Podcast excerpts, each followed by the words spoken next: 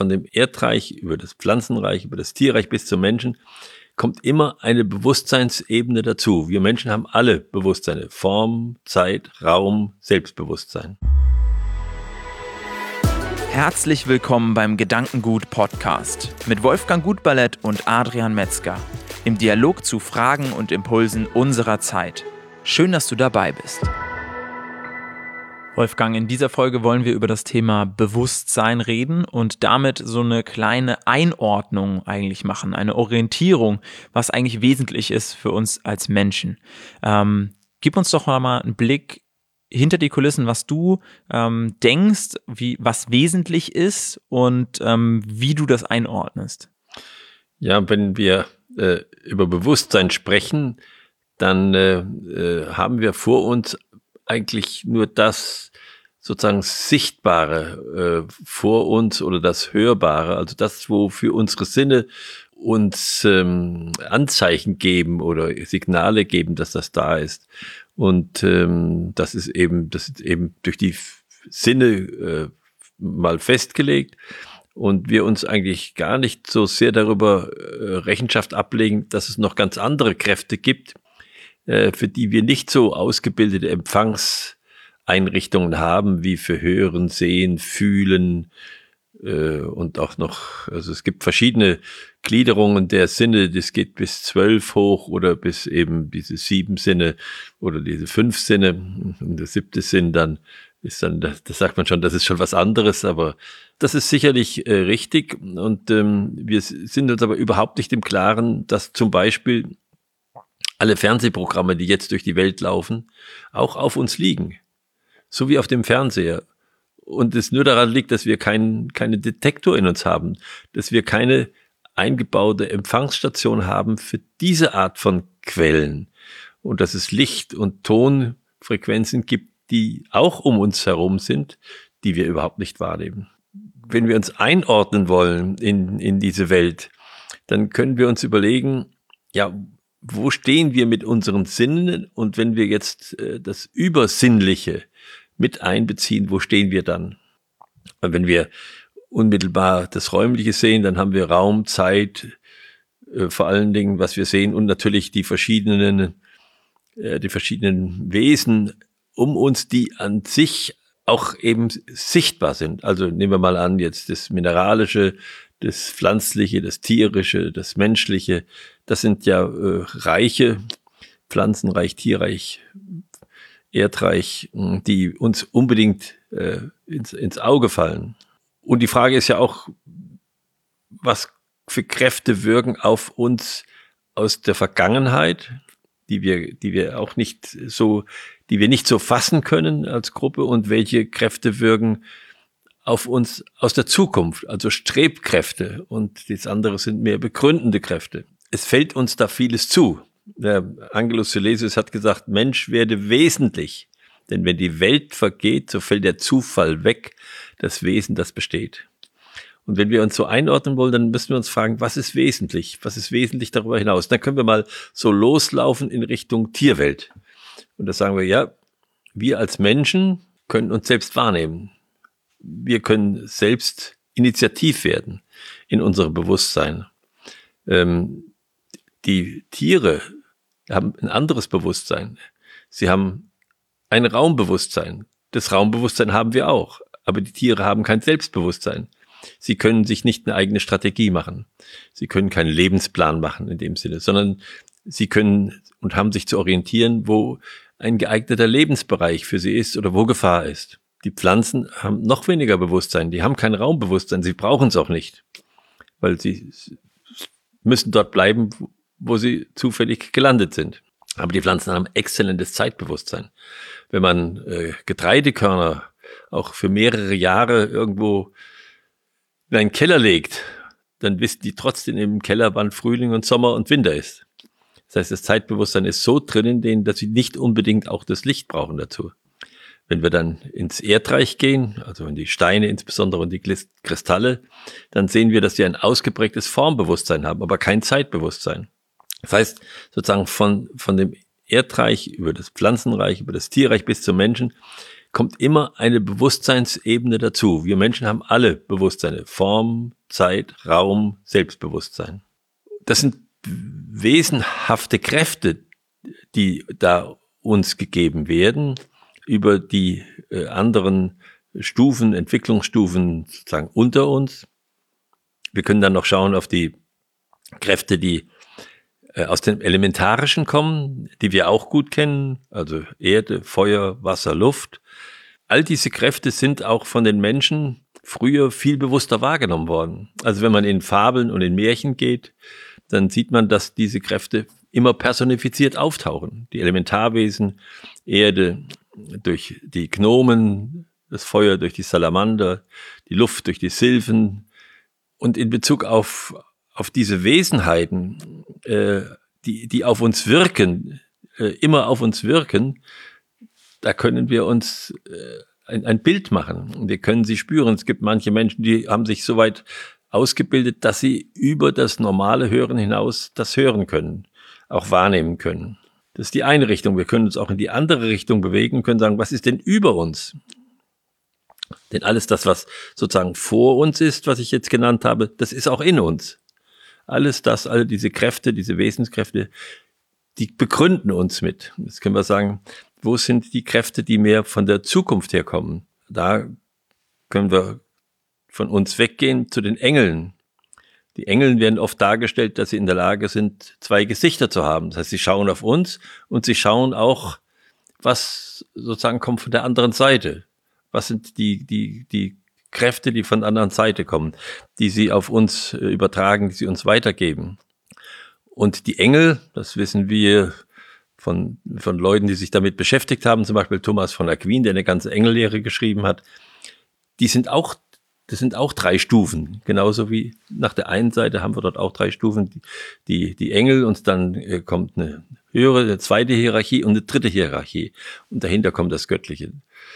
Da stehen wir mittendrin. Und äh, wir haben die Aufgabe sicherlich, uns nicht hinzubewegen zum Tierreich, also zum Gewohnheitstier zu werden, was dann das Selbstbewusstsein ablegt, was die Eigeninitiative verliert, was ganz aus der Gewohnheit heraus handelt, sondern dass wir mehr aus den Ideen, aus, den, aus dem Geistigen heraus handeln.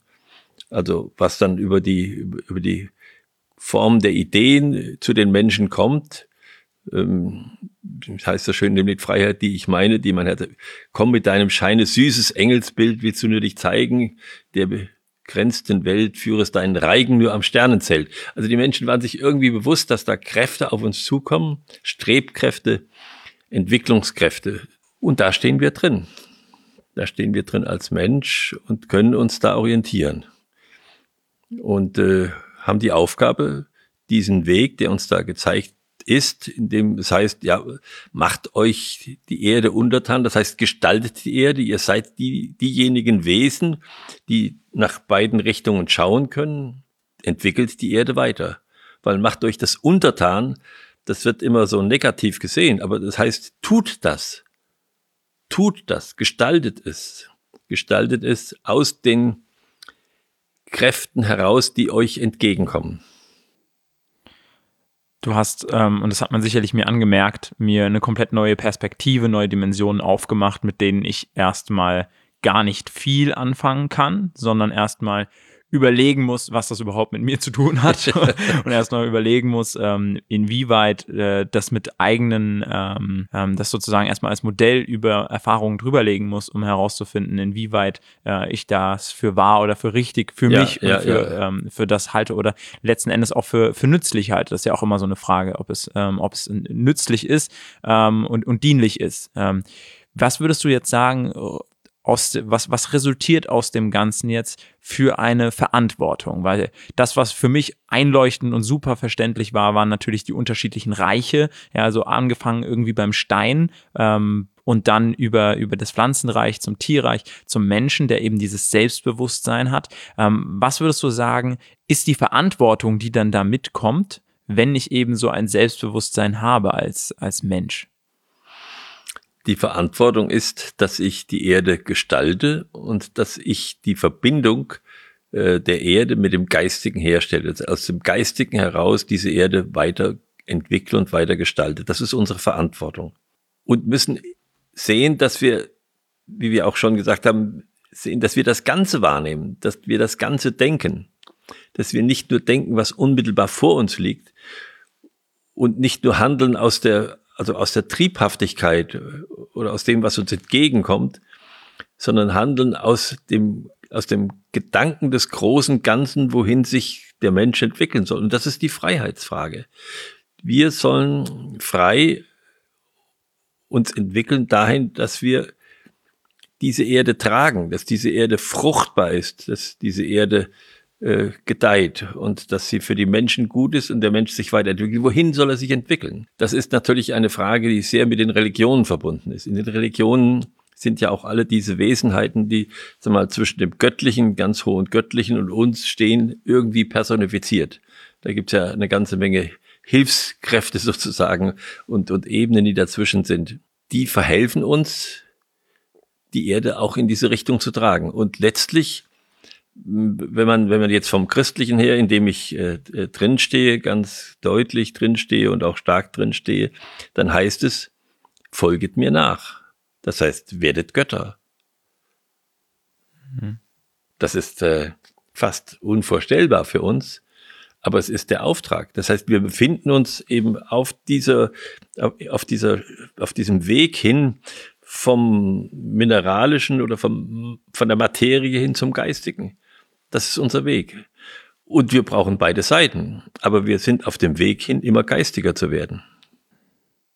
Wo erkennst du im aktuellen Geschehen, dass das zum einen gelingt, zum anderen vielleicht hast du auch spontan ein Beispiel, wo du sagst, da gehen wir als Menschheit eigentlich in die falsche Richtung. Ja, also das ähm, bedeutet ja, dass eigentlich schon ein Stück weit ein Weg vorgezeichnet ist, ein Weg, der uns rausholt aus den Trieben, wie du so schön sagst, der uns ähm, entfernt von ähm, oder der uns erhöht, indem wir sagen, äh, um die Bedürfnisse, äh, die wir für unser, für unser leibliches Wohl sozusagen äh, brauchen, dafür müssen wir nicht mehr so viel Zeit aufwenden, dafür müssen wir nicht mehr so viel Ängste aufwenden, dafür müssen wir nicht mehr so viel Gedanken aufwenden wie noch die Generation vor uns.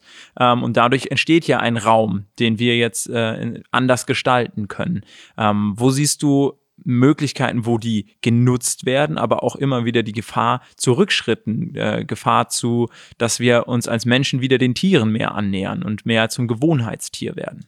Ja, also wir haben beides. Wir haben Chancen wir haben, äh, und Gefahren.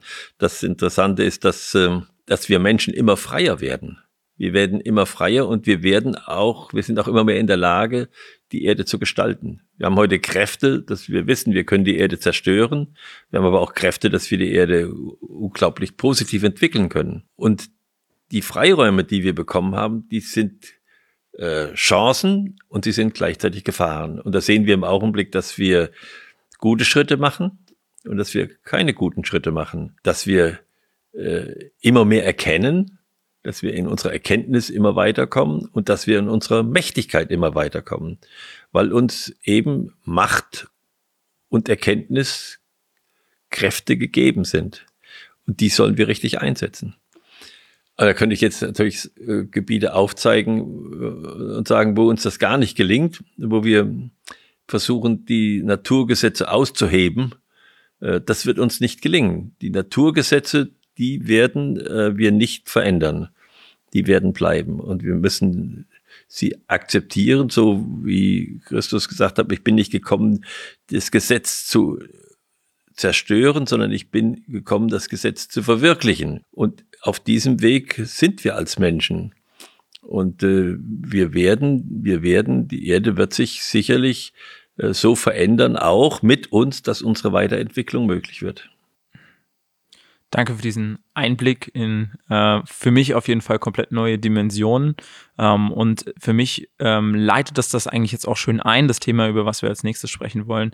Und zwar, was zeichnet eigentlich einen gebildeten Menschen aus? Weil genau das ist ja dann die Frage, ähm, auf wo befindet er sich da? Befindet er sich eher bei dem, bei dem Leiblichen, eher bei dem Tier sozusagen, der, ähm, der seinen Bedürfnissen nachjagt? Oder schaffen wir ihm eine, ein Umfeld, in dem er sich entwickeln kann und wo er ähm, ähm, auf diesen, naja, auf dem Weg zu Idealen sich entwickeln kann und ähm, da Schritte in seinem Leben gehen kann. Deshalb freue ich mich sehr, dass wir uns dann über das Thema, was ist eigentlich ein gebildeter Mensch und welchem Ideal sollten wir danach folgen, dann in der nächsten Podcast-Episode unterhalten.